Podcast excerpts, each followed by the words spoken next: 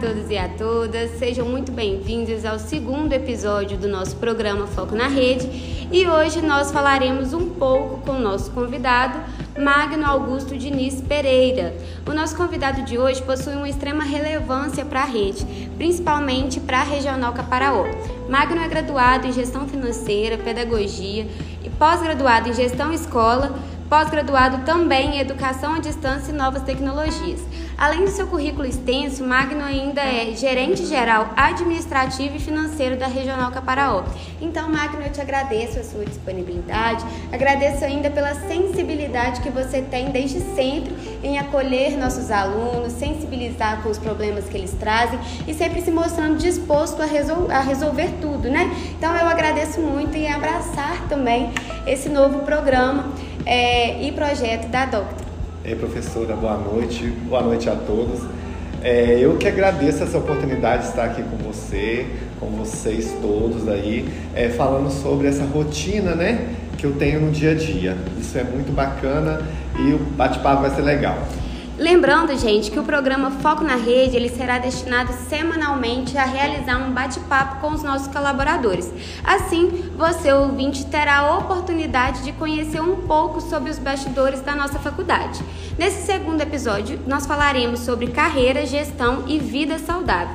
Dessa maneira, em tempos que nós temos cobranças em excessos, exigências demais, o Magnus nos falará um pouco da sua rotina e como, é, especialmente, os exercícios e alimentação saudável os, o auxilia aí a encarar a, uma rotina extenuante. Então vamos lá, né, Magno? Magno, eu vejo você sempre muito ocupado envolvido com as demandas da faculdade. E inicialmente, para começar, é, eu gostaria de saber um pouco mais da sua rotina, da sua história na Doctor. Você sempre foi gerente aqui? Quando que você começou? Você poderia nos contar um pouco mais da sua história? Vamos lá, professora. Deixa eu explicar desde o começo, né? Vou ser breve, resumir bastante, né? Porque minha história aqui na Doctor é bem grande. Então vamos resumir. É, eu entrei na Doctor em 2016, esse ano faz sete anos que eu estou na Doctor. Eu entrei como é, auxiliar administrativo no período de experiência de três meses. Assim que finalizou meu período de experiência, eu já passei, já fui promovido né, é, para supervisor de secretaria, onde eu mexi com todo o processo de alunos, porque naquela época era tudo manual, né? Então eu era responsável por todo o processo por uma equipe da secretaria. A vida do aluno era toda dentro da secretaria, dentro de pastas. Aí fiquei, é, se não me engano, dois anos como supervisor e logo em seguida eu fui é, convidado pelo diretor né, da faculdade, o Roberto Fuli, para ser um assessor da direção, ser o assessor dele. E fui promovido para esse cargo novo é, passei a ser assessor dele, passei a ser assessor acadêmico da, da faculdade Doctor de Manhuaçu. Logo depois, eu, é, nós é, passamos a conduzir toda a regional. A regional ela é Carangola e Una e Manhuaçu. Aí eu passei também a ser é, assessor acadêmico, assessor da direção da regional Caparaó. E logo, é, logo em seguida, depois de um ano e alguma coisa, é, não me lembro certo, é, eu fui convidado para ser o gerente, né? gerente administrativo e financeiro geral da regional, das três unidades, e hoje estou aqui nesse cargo já vai fazer dois anos. Magno, é muito interessante quando a gente identifica esse crescimento na carreira, né? E eu vejo que a Doctor ela possibilita isso ela aliada a uma qualificação, essa preocupação na prestação de serviço de qualidade, ela proporciona também aos seus colaboradores essa possibilidade de crescimento. Não, verdade. Esqueci aqui de um, de um, de um cargo também. É, eu fui também, é, eu fui tutor, né? Ainda eu sou tutor de Manhuaçu, das disciplinas do, do, do dos cursos EAD, também da, das disciplinas dos EAD dos cursos presenciais, eu sou tutor. Fui tutor também da Regional Caparaó, Açúcar, Angola e Una, tá? Só para que eu tinha esquecido aí. Ótimo, Magno. E assim, é um é um rol de atividades extenso, né? Eu acredito que você fica sempre muito envolvido com a rotina da faculdade, muito envolvido com as demandas dos professores, dos alunos, porque acaba que, além das, da modalidade dos cursos presenciais, nós temos o EAD e são três polos para você conseguir administrar essas demandas. E aí eu consigo sempre te acompanhar, né? E eu vejo que você não deixa de fazer o seu exercício físico e não deixa também de se alimentar adequadamente. Então eu gostaria, ô Magno, quando a gente considera né, essa rotina saudável como forte aliado ao combate à depressão, ansiedade, eu gostaria de saber a sua perspectiva. Como que você identifica que essa rotina te auxilia nessa produtividade, no desempenho das suas funções? Professora, eu acredito que é, me ajuda muito a, a, a, a, prosseguir o dia bem humorado, né? É, me tirar um pouco a minha ansiedade, porque eu sou ansioso. Eu sou ansioso porque eu gosto de, de ver as coisas certinhas, fazer acontecer. Isso é uma ansiedade boa, boa, mas acaba prejudicando.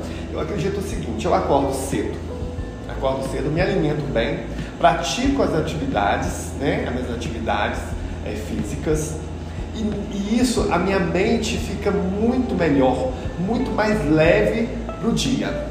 Ótimo, Magno. E a gente identifica o seguinte: quando a gente está na faculdade, pelo menos quando, até hoje, né, minha alimentação não é saudável, quem dirá a vida de exercício mas eu acredito que quando a gente está na faculdade ainda piora, né? Nós temos alunos hoje que, além de tratar essa questão do translado, do transporte, uma hora, né, de, de viagem, ainda trabalham e estudam.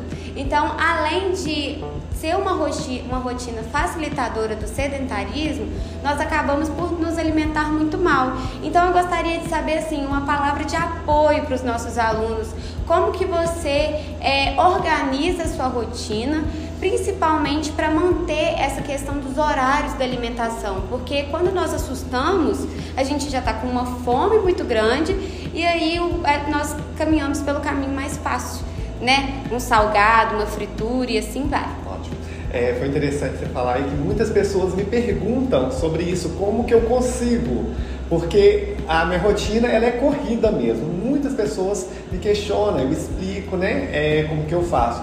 Por exemplo, para mim poder ter uma alimentação é, regrada, certinha durante a semana, durante a semana, eu já deixo preparado tudo no final de semana. No domingo, à tardezinho, eu já vou para perto do fogão, já preparo toda a minha alimentação, porque eu faço também acompanhamento com uma nutricionista, que é muito importante, né? É, então eu já deixo tudo preparadinho, eu já elaboro na minha mente meus horários isso é muito bacana, é muito importante.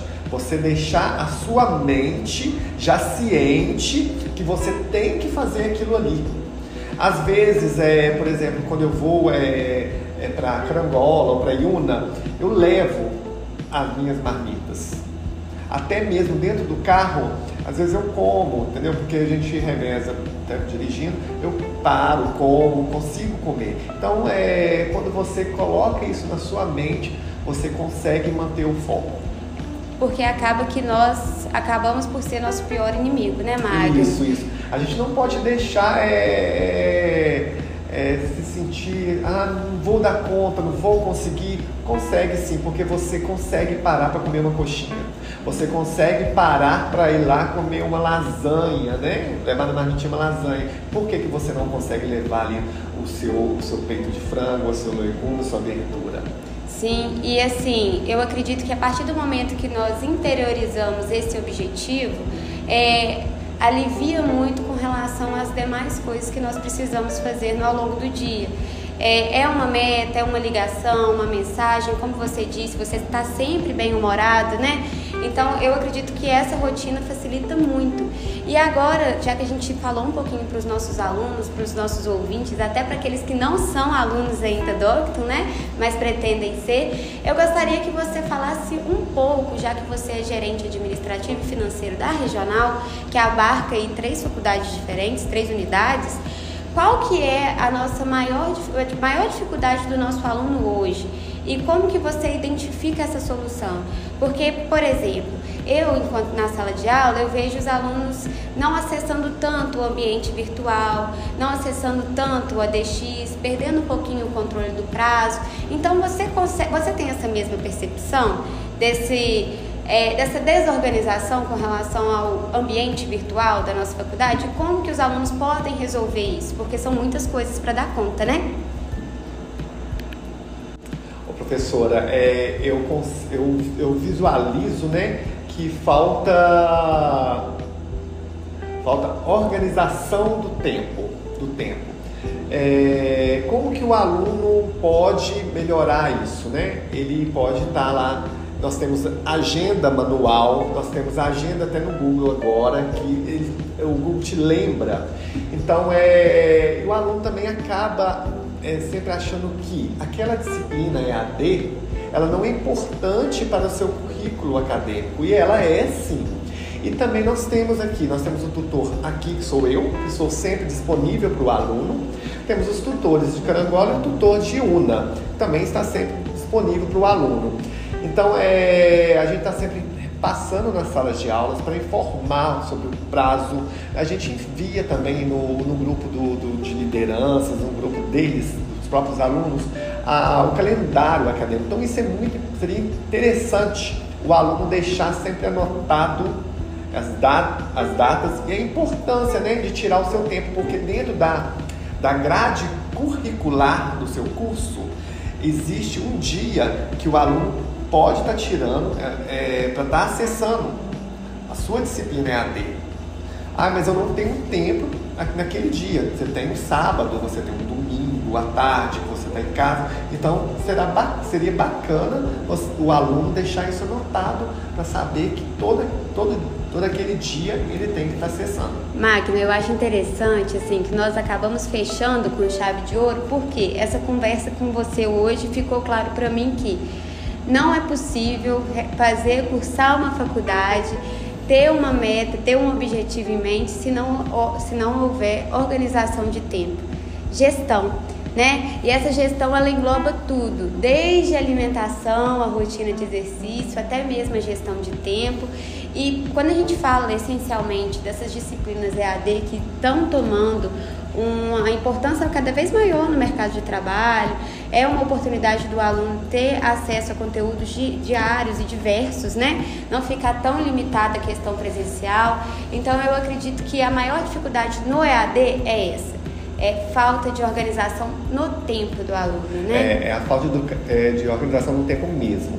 Porque eu vou dar um exemplo aqui, eu também sou é, aluno da Docto. Eu faço hoje o curso de Educação Física. Estou no sétimo período, né? me formo esse ano em Educação Física à distância e eu consigo finalizar meu semestre bonitinho, tirando um dia na semana para me fazer, que é os domingos. Então, gente, você ficou bem claro hoje que o Magno, quando o assunto é organização, ele já é um expert, né? Então eu espero que vocês tenham gostado e assim como eu estejam mais animados para iniciar uma, uma nova vida fitness, uma rotina saudável, que tenham aí como aliado uma agenda para alinhar o que, que vocês têm de tarefa no dia, o que tem de deveres no semestre para ser cumprido, para que assim vocês tenham mais sucesso no mercado de trabalho.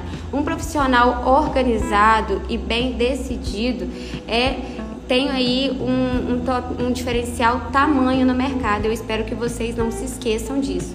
Magno, nós agradecemos a sua disponibilidade novamente, agradecemos o carinho e obrigada.